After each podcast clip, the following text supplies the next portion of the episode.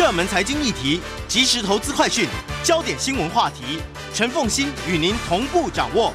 欢迎收听《财经起床号》。Hello，各位听众大家早，欢迎大家来到九八新闻台《财经起床号》节目现场，我是陈凤欣。好，回到今天，那个男人来。马斯克传，哈，这个呢是由天下文化出版天呃天下杂志，对不起，天下杂志出版社所出版的每周选书早起读书马斯克传。我们今天特别邀请的也是创业家姚诗豪 Brian，那么他也是知识分享平台大人学的共同创办人。创业家来看另外一个创业家，那个感受一定跟大家一定不太一样。这样子，首先请教一下诗豪，一句话来介绍这本书。呃，我觉得马斯克这个人呢，是我们这个时代独一无二的梦想家，更是一个实践者。我觉得这本书刚好是从他出生一九七一年到二零二三年一个非常经典的历程，这是我对这本书我认为值得他值得大家一看的原因。好，但是看完了之后，嗯、因为到二零二三年，从一九七一出生到二零二三年，但这是完整的，甚至于包括他的父母关系，他父亲的个性、母亲的个性都有介绍哈。那么这五十二年的马斯克看完了之后，你对马斯克有什么印象？哦，我觉得他是一个很疯狂、很矛盾，可是又非常让人觉得印象深刻而且值得钦佩的人。对，嗯，他让我最印象深刻的是有梦想的人很多，对，有疯狂 idea 的人更多，对。可是他是一个执行力最强，对，而且敢担责任的人。我自己在我的 podcast 节目有说过，我是世界上最佩服的人，就是三个字：玩真的。啊，我觉得你看，把这个人类登陆火星，这个我们从小就听过这样的一个梦想。呃，坐电动车，哈，这些梦想理想，我们很小时候就听过。可是，一直到现在，哈，他是一个从头到尾非常认真去执行，而且让大家看到成果的人。现在当然觉得他是世界首富之一，但事实上，在那个过程当中，你会发现，好像他每一个梦想都不是以赚钱为起端的。嗯，这也是我觉得他很特别的地方，因为大部分的我们在资本主义嘛，你会发现商人当他的事业有成就之后，他可能首要的目标就是维持股东的利益。可是你从这本书里面可以看到很多他的思考的点，常常真的就是他儿时的那个理想，他一定要在有生之年让大家看到，反而会忽略了一些我们一般经商哈最重视的这个赚钱啦、股东权益这些事情。对，当然他有矛盾的一面，就是他知道说，因为他必须要跟创投去募资，对，所以他很务实的把那个成本抓得很紧很紧，因为他知道，如果他不把成本控制到非常的紧，嗯、他是没有办法获利，而他没有办法获利，他的那个梦想是不会实现的。没错，所以，所以我就说，他既有梦想，又务实，然后又有执行力，嗯，然后。然后人际关系又很糟。对，好，来，我们来，我们来介绍一下这本书的作者，鼎鼎大名的艾萨克森。大家一定要记得这个名字，因为他所写的传记哦都非常好看。没错，他写过贾伯斯传啊、达文西传、爱因斯坦传、破解金银码的人、基辛格传。他写的所有的现代的人，他都是经过对方授权的。没错。而且对方呢，都给予他很大的空间，让他跟随着自己可能相当长的一段时间。他这一次写《马斯克传》，跟随马斯克两年的时间，而且他都要要求对方说：“我写好的这个书，你不准先看，是我要先上市，你才看得到。”对，那所以他既搞定了贾伯斯，也搞定了马斯克。哎，对，这是很神奇的事情。对，我觉得艾萨克森这个人，我觉得大家一定要去啊。呃特别记得这个名字，因为我认为他所有的传记都非常值得读。其实我最早读他的传记是从更早之前的《富兰克林传》。哦，对对对，那也是他的成名作之一。对，因为富兰克林是算是我从小的一个 role model，所以我就看了他的书。哦、我觉得其实传记对我们这个时代的人来说，最重要的一个字，就像媒体、新闻媒体一样，就是真。因为我们知道这些了不起的人，小时候看很多伟人传记，对不对？其实中间加了很多呃后人的描述，对，很多吹牛的地方，对，很多吹牛的地方。可是这个时代，如果我们能看有办法看到一个人各种的面相，而且他是很真实的，就像这本马斯克传，我觉得这是最值得我们去呃一个传记的价值就在这里。那艾萨克森因为他的名气，所以让他也有这个 power 可以接受这些呃主角。好的委托，写出很真实的东西。对，我觉得，嗯，我小的时候，因为看那些什么世界伟人传啊 什么的，吃坏了胃口，就觉得说怎么大家都在吹牛哈，我就不喜欢看传记。对，但是我现在发现，真的好的传记，他、嗯、其实都要去凸显这一些值得写传记的人，他面对困境是如何处理的。对对对，而这才真的是我们每一个人在困境的时候，这一些传记对对我们而言。最有养分的地方，真的是这样。尤其是像我自己也创业了将近快二十年，我发现其实身为一个创业者，其实他没有什么了不起的地方。可是真正跟一般人最大的不同，就是你会遇到不断的挫败，而且每次挫败，呃，员工都呃仰望着你看你该怎么办，所以你没有办法去推卸任何责任。那这里面，尤其是我们刚刚也聊到，他在 SpaceX 前三次发射全部失败，身上已经没有钱，他甚至卖了房子也筹不出钱。你可以看到，在那个关键的 moment，他还是带领了所有的员工自己承担这一切的这个结果，然后呢，而且非常冷静的继续准备他的第四次。老实说，看到这段我真的有点热泪盈眶。对 对，因为他是一个疯狂的人，他是一个暴躁的人，他是一个爱骂人的人，嗯、但是他却在失败的时候，你都会看到他特别平静。没错，没错，他很能接受失败。对这件事情，这是我所看过最不一样的人了。对。好，那我们来看一下，就是他的童年呢、啊。嗯，马斯克，如果觉得大家觉得他是富二代的话，我告诉你，马斯克会来揍你一拳。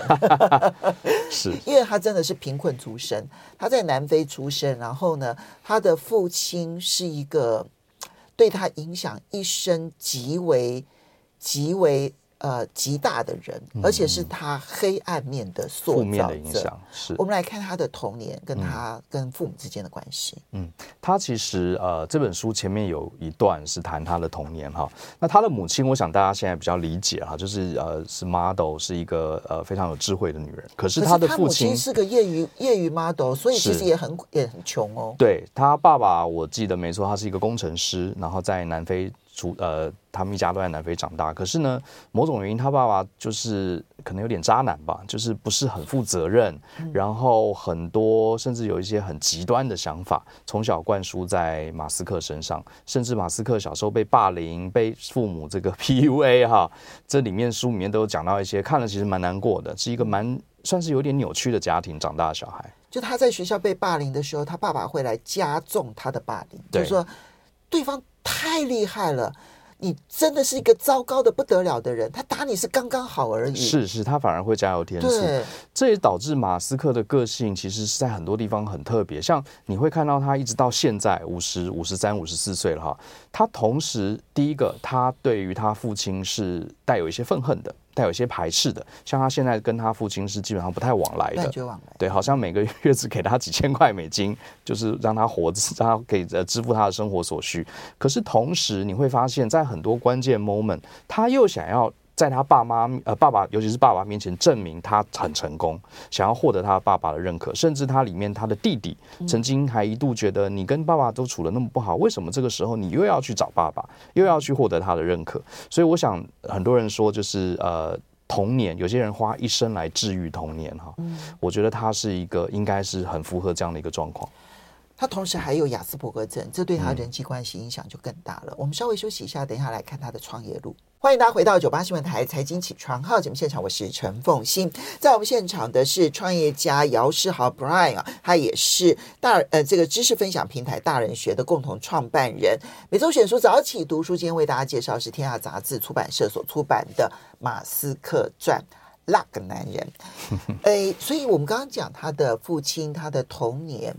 就跟他现还有他的穷困，对。哈、啊、霸凌，这使得他呢在又有雅斯伯格症，这使得他在人际关系还有尤其是处理人际关系上面一辈子受挫，不管是在管理一家公司，或者是他的情感面的部分，对。他的一辈子这个部分其实都会变得很很常常会有戏剧性的剧烈变化，嗯，可是他也有几个。一辈子跟他超级好的朋友，对。啊，他对这些朋友又真心的不得了，对，比如说他的他的弟弟，嗯，哦，真的是他的知音，是。哦，对哈，然后还有包括了他一些大学的同学，然后还有还有包括 Peter Thiel 哈，嗯嗯，那这个 PayPal 的那个时候的，对，从竞争变成 PayPal 帮的，对，对对对，那那几个人其实都可以变成一辈子的好朋友。嗯、那但是我们就来谈，直接进入他的创业了哈。他建立了好多公司哦，是。从最早的 X.com，嗯，PayPal，嗯，SpaceX，特斯拉。特斯拉，然后还有他的那个就是无聊公司，Boring Boring Company，挖钻洞的，钻洞的，还有那个做脑机界面的 Neuralink，对，最近 Neuralink 的发展也还是蛮值得注意的。到最新的这个 Twitter 就是 X 啊，当然有些是收购的，那有一些是创业的。在他建立的那么多公司当中，哪一个让你印象最深刻？呃，我想我自己印象最深刻还是 SpaceX，因为我自己也非常喜欢科技，而且这本书里面也谈到了许多呃蛮多的篇幅在讲 SpaceX，因为发射火箭嘛，而且它最终的目的是要移民这个火星，所以你会发现第一个发射火箭本来就是一个高风险哈，NASA 在过去这个数十年基本上已经停止了这个太空探索，好，尤其是这个呃过去太空梭爆炸之后，它整个是呃停止了这方面探索，它持续了把这个。为人类，我们可以讲的夸张是人类未完成的使命，他透过一个私人公司的力量把它 pick up 起来，没错。而且他的目标还不只是哈把火箭送上去，他最终是要登陆火星。对，所以这整个就是一个非常戏剧化、非常让人觉得很特别的一个他的想法。对，那一段历程好好玩呢，就是他觉得在一九六零年代的时候，人类就已经登陆地月球了，那下一个目标应该就是火星了吧？对。他理所当然这样觉得，对。但是呢，他偶尔得知，根本所有的太空计划都已经停了。没错，所以不是要到火星，而是整个倒退。是，是他很惊讶。嗯。那可是这个时候，当他很惊讶的时候，像我们，我们就会批评政府嘛，对不对？哈、嗯，嗯。嗯，但是马斯克就觉得，那既然这样，我来做。对，让我来。那很疯狂嘛，一个私人公司还还没有成立公司，一个私人就想要去。做这样的公司是很夸张，而且他什么都不懂。对，他不是这方面的专长，他是最早的专长是软体方面的。对，对他很会写程式，对，他很会打电玩，嗯，对哈。可是他完全不懂火箭，那这要怎么起步呢？这种起步就是完全不懂得起步要怎么起步。我觉得这里面就要谈到他书里面他的一个很重要的核心的思考的框架，叫做第一性原理。我想这个大家都最近都常听。我觉得这个第一性原理，因为我自己念理工科的，我完全可以理解。就是我们比如说我们在上班，我们很容易前辈啦、老板啦教我们这一套行之有年的做事方法，我们很容易被这套方法给限制住。它所谓第一性原理，就是把过去所有的惯例、所有的规矩，我们全部打破。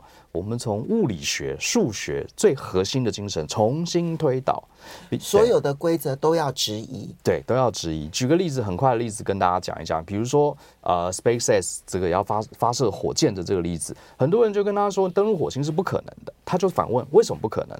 他说因为火箭很贵，登陆火星要做很多次的尝试。他下一个问题问为什么呃火箭很贵？他说：“因为火箭通常用一次就丢掉了，所以导致每次发射都很贵。”他就问：“为什么每一次一定要只能用一次的火箭？不能回收？我不，我不能回收？”然后人家说：“不可能，没有人说火箭可以回收，从来没有人。”他说：“说为什么？你告诉我物理学哪里说火箭不能回收？”嗯、他就是这样子不断的去询问最核心根本的问题。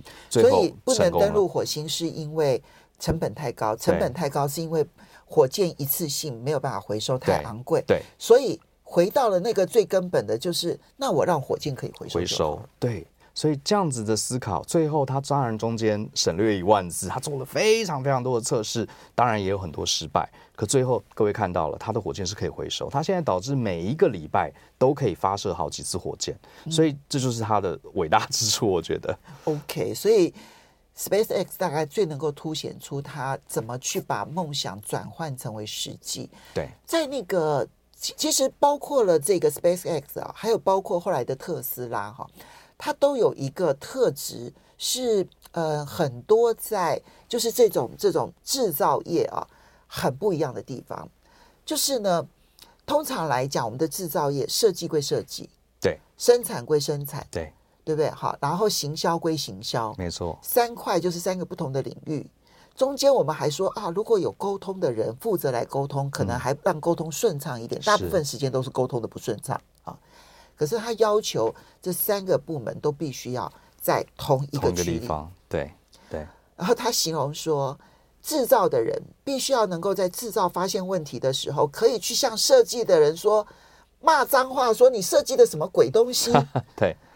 这样子才能解决问题。对，他甚至还把他公司呃特斯拉的这个设计部门，直接叫他们有一天下午就把他们的桌子直接搬到生产线旁边，嗯、你们就亲眼看着生产线遇到什么问题，你再来画图。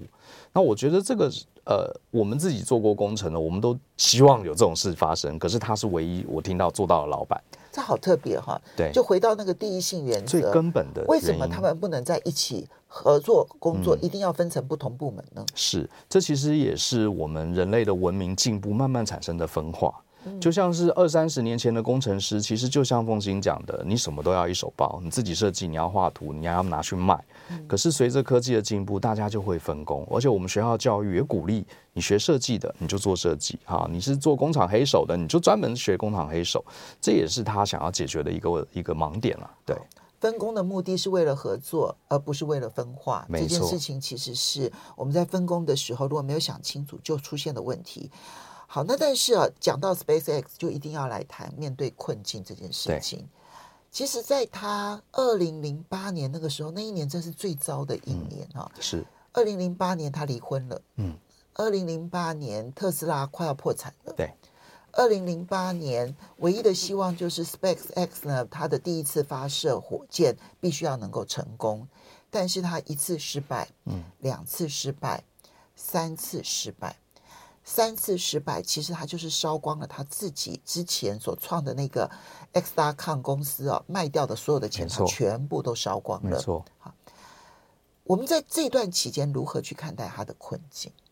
呃，我觉得如果今天他是一个商人思维的话，我想以一个经商的理念，这时候你应该要停损了。嗯，因为你钱不钱都烧光了，而且接下来你的风险可能更大。就算你度过这一次难关，后面难关是更大。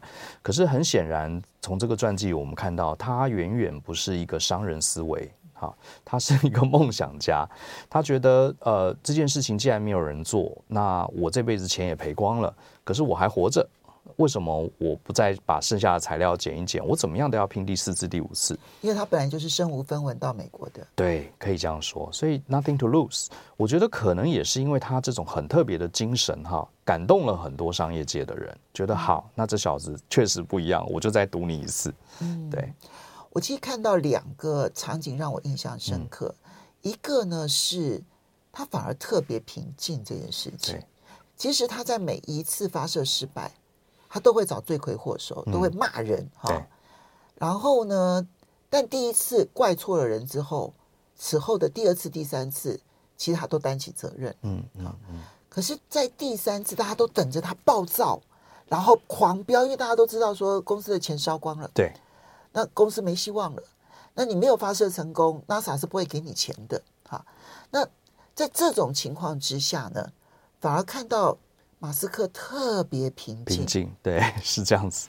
然后告诉大家说，我们还有一些材料，嗯，然后呢，我们现在呢，在六个礼拜之内重新组装，我们准备第四次发射。对，我去筹资，对，他就在去筹了两千万美元，没错。好，那可是，在另外一幕的部分是，那一年他离婚，嗯。那离婚的原因就是他跟他太太彼此之间第一任妻子一直吵，一直吵，一直吵，最后两个人就真的吵到不可开交。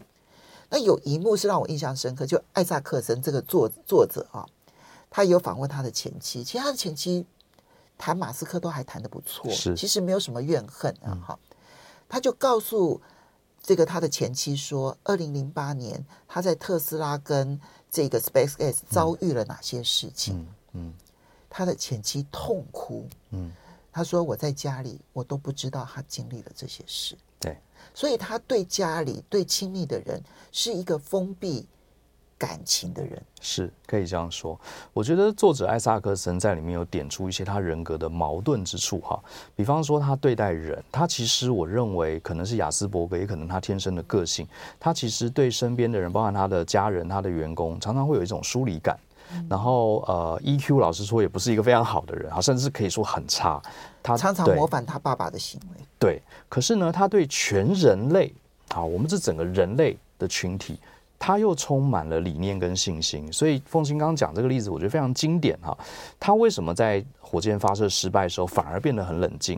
因为他那时候他脑袋里已经不是心里觉得我们人类的这个未来登陆火星的梦不能在这里就断了，他可能已经切换，他想的不是自己的公司失败，对，对，他想的是人类的梦不能中断。是，他又切换到了全人类这个群群体，我觉得这就是一个他很特别的地方，对，他会在这两个中间快速切换。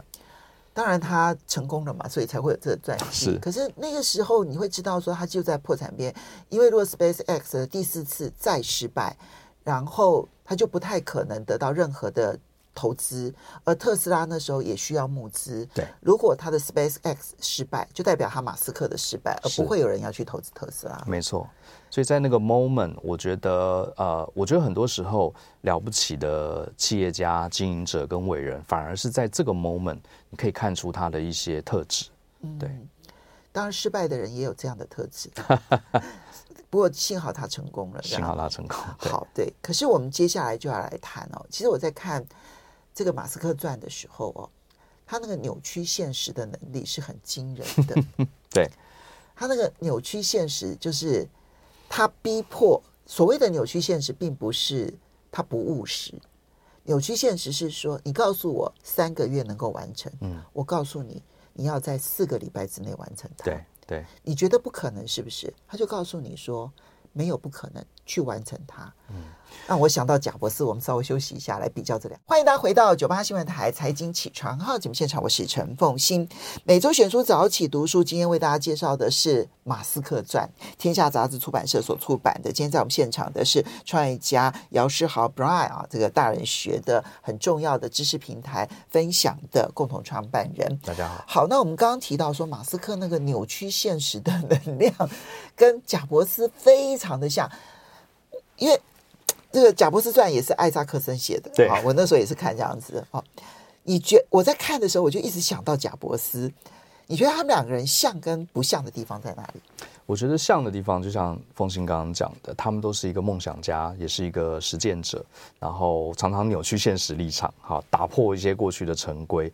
可是他们最不像的地方，我觉得可能跟他们的专业背景有关。贾伯斯就是一个工程师，他事必躬亲，一直到今天，他手上这呃五五六间很重要的公司跟专案，他会直接参与技术细节。马斯克，马斯克是工程师，啊、对，马斯克是工程师。贾伯斯比较是提理念的，对，他比不是自己实际执行。没错，他重视理念跟构想，理念跟设计，但是他不太到工厂现实面。对，可是马斯克不是。对，这是他们最大的差别。那贾伯斯他比较了解，我认为他对市场的敏锐度是很关注，也很特别的，所以很容易很快赚钱。对，他比较知道消费者未来会想要什么样的产品。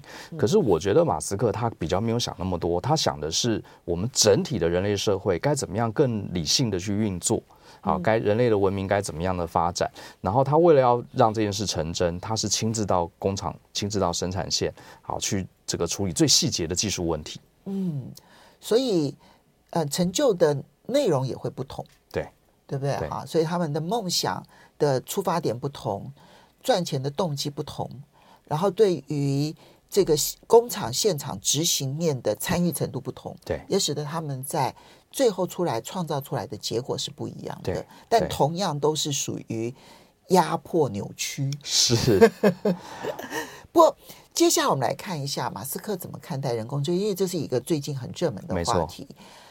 呃，很多人会嘲笑马斯克说：“哎，你不是说人工智慧对人类会有伤害吗？那你为什么自己还要承认成呃成立一个人工智慧的公司？对，而且你自己的特斯拉最终目的也是要走自驾车啊。”然后你还去收购了 Twitter，目的也是要收购数据啊，嗯、所以看起来你对人工智慧也是充满野心啊。嗯、究竟他对人工智慧是什么看法？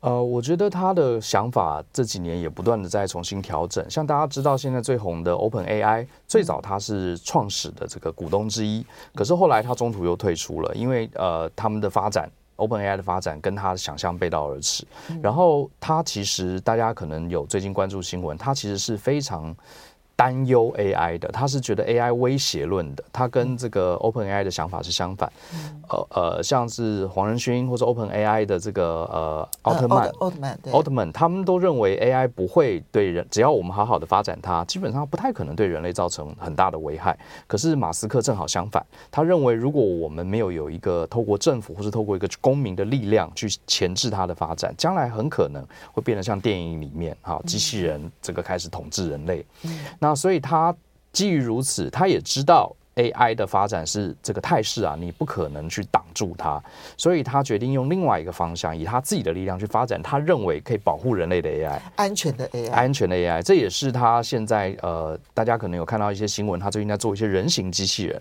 他认为人形机器人搭配上 AI 是一个呃。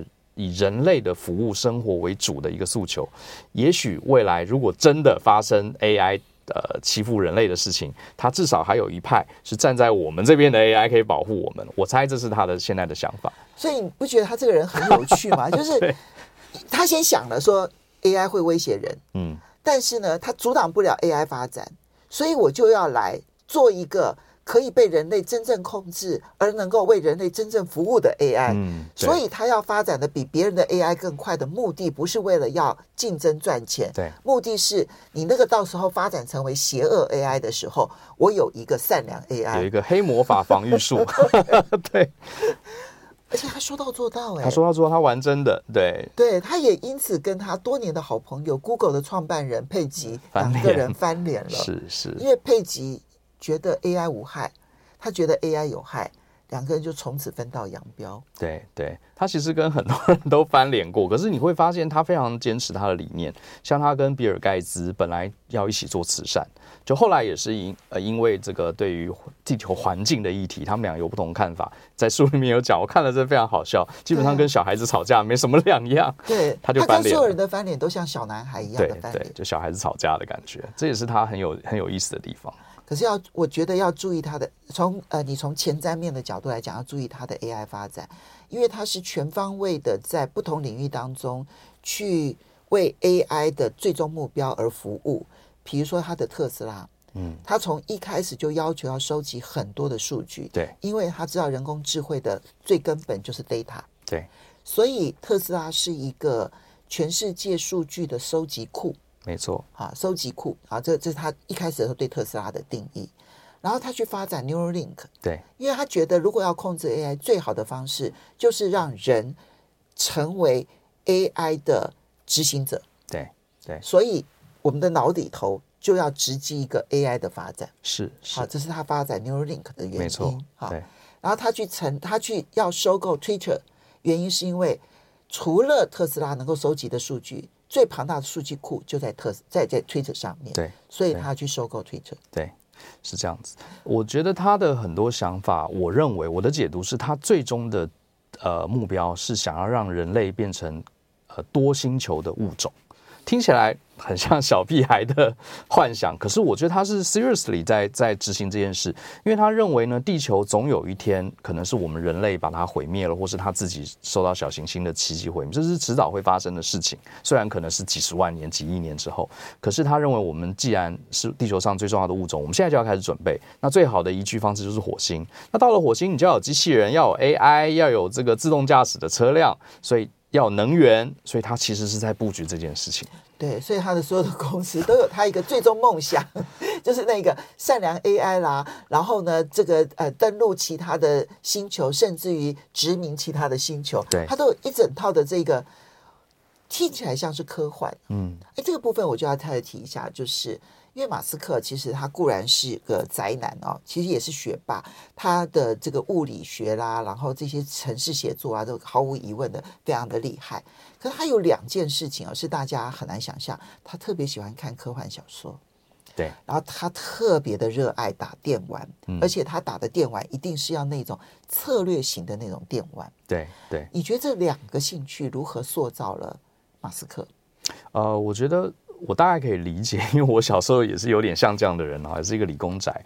我觉得他是呃，他对于这个自然界的基本逻辑，就是我们常讲的物理学、数学，他是很执迷的。因为其实你看哈，这个世界上很多很多领域，可是只有物理学跟数学，它是放诸宇宙皆准的。我听到好多人呢，都谈到这样的概念，都说世界上没有什么不变的，嗯、除了数学跟物理。对，除了数学跟物理，因为你呃，像我们呃这个物理上的定律，其实它放在太阳系、放在银河系任何一个星球，它都是 work 的。那所以他认为这是呃。最值得学习也最值得掌握的地方，我觉得他这是他的。当然，这每个人想法不一样。我认为历史、文学、媒体也都很重要。可是，在他的脑子里，他觉得这个是我们人类最重要、最重要的武器跟知识。他要用这样的知识来让人类成为跨星球的物种。嗯，但他喜欢看科幻小说这件事情，我其实最近真的感受很深刻，因为看了太多成功的这一些科技创业家。他们从小可能都是艾西莫夫之迷，真的，他们都看，对，都看那个艾西莫夫的那个科幻小说。对于他们拥有一个看起来好像遥不可及的梦想，而能够一步一步踏实去实现这件事情。似乎帮助非常的大。对，我觉得像前一阵子大家在社团也在讲，小时候我们看什么哆啦 A 梦啦，看原子小金刚啊，那时候看的是什么？西元二零二零年什么的世界怎么样？就我们现在居然真的到了这个科幻小说的时代。哎，那些漫画科幻小说的漫画家真是预言家，真的是预言家，引领了我们的人类的未来。那人类也是地球上我认为是唯一一个自己会进化的物种。大部分的地球上物种是受到环境的影响进化，我们是自己会进化的，所以他认为我们开办企业要在人类的进化中扮演一个角度。我我猜测这是他的想法。好，那当然，过去这两个两年呢，他最红的一件事情就是他收购 Twitter，然后呢，形成了一场公关灾难哈。这件事情，你觉得看完这本书之后，你能够理解他收购 Twitter 以及他要改造成为 X 的想法了吗？嗯呃，我从书里面我得到的印象是，我认为 Twitter 可能跟他自己的个人家庭的关系有很大的影响。首先，他其实非常喜欢 Twitter，Twitter 是他的一个游乐场，他把很多他的想法在里面就随便放松。像我有追踪他的 Twitter 哈，现在叫 X，对，他真的很喜欢在里面乱放炮，真的很 好，很有趣。所以他自己很 enjoy，对，他很 enjoy 自己跟全世界人沟通，讲讲他的对一些事情的想法。所以他本身对 Twitter 呃对 X。这个平台是非常非常有爱的，可是后来大家可能知道，美国这几年兴起了一个觉醒运动，就是呃，我们很多人说它是所谓极左派的一个觉醒，哈，进步派的觉醒，就是有越来越多。呃，偏左派的人，他们认为这个世界应该要受到更好的管制，要有更平等，要更公平。他跟右派是刚好是一个相反。他自己的大儿子也是呃受到觉醒运动影响很深的年轻人，他开始仇有点仇富，所以他非常恨马斯克，觉得你在剽窃人类的资源。这个部分呢，大家可以看这本书之后来进一步的了解。